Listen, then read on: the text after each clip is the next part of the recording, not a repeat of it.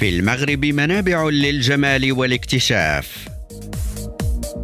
كنوز المغرب نعيش جمال المدن والطبيعة والناس.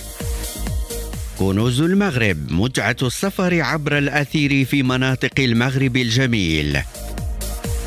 ريم راديو تأخذكم في مسارات سياحية رائعة.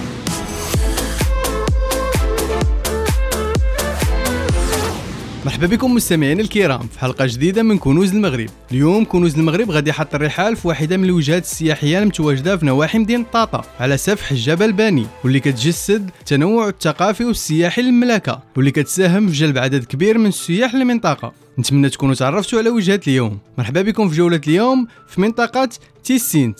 باش تجيو لمنطقة تيسينت عندكم 70 كيلومتر من مدينة طاطا ويمكن لكم تجيو للمنطقة بالحافلة والطاكسي الكبير انطلاقا من أكادير. توجهوا صوب تارودانت وتاليوين على الطريق الوطنية رقم 10 في اتجاه أقا على الطريق الإقليمية 1743 قبل من الانتقال للطريق الوطنية رقم 12 فين غادي تكون عندكم الإمكانية تزوروا القرية المحصنة الرائعة تيسكمودين وأكادير أسرغين. على التقاطع مع الطريق الوطنية رقم 12 توجهوا يسارا للوصول لتيسينت وثمن الرحلة كيختلف على حسب المدينة منين غادي تجيو. كيتواجد في المنطقة واحتي تيسينت وأقانيت سيدي شمال شرق طاطا. وبجوجهم كيتواجدوا على سفح جبل باني وكيتعتبروا من بين معالم الجذب السياحي في المنطقة. وكيتعتبروا مرحلتين مهمتين في الرحلة إلى المنتزه الوطني إيريكي. تيسينت شكلت مركز ثقافي وتجاري وممر العبور القوافل إلى إفريقيا جنوب الصحراء. بفعل توفرها على مصادر كبيرة للملحة. الشيء اللي شكل عامل إيجابي في شهرة المنطقة والجلب عدد كبير من السياح لها بالإضافة للمناظر الطبيعية في هذه الواحات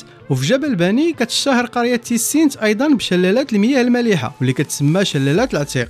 واللي كتعتبر من أجمل المناطق بإقليم طاطا واللي كتعتبر متنفس لسكان المنطقة والمناطق المجاورة خاصة في فصل الصيف واللي كتشكل وجهه للاستجمام والاستمتاع بنقاوه الجو. وكتشكل المنطقة مقصد للمستكشفين والسياح عشاق الوجهات الطبيعية. وما تردوش في زيارة القرية القديمة اللي شكلت محطة عبور وإقامة لفترة من الزمن لشارل دو فوكو لاكتشاف المغرب. وترتب على هذه الزيارة مؤلفات وسجلات نال بفضلها الميدالية الذهبية من الجمعية الجغرافية بفضل كتابه التعرف على المغرب اللي تم نشره في عام 1888 ومازال لحد الآن موجود المنزل اللي كان متواجد فيه بحوالي 400 متر في اتجاه مصب الشلال. وعاد يمكن لكم المرور في ازقات المدينة العتيقه واللي غادي تشكل لكم نزهة ممتعة للغاية بين أسوارها القديمة اللي كتعتبر دليل على عراقة المنطقة. وخلال زيارتكم للمنطقة غادي يمكن لكم تمتعوا بأنغام أحواش المعروفة بها. إلا ساليتوا الجولة ديالكم في المنطقة وبغيتوا تغداو فالمنطقة كتوفر على دور ضيافة اللي كتوفر خدمات مختلفة بالإضافة لمركب سياحي فريد من من نوعه مشكل من خيام متميزه كتزيد من جمالية الجلسة.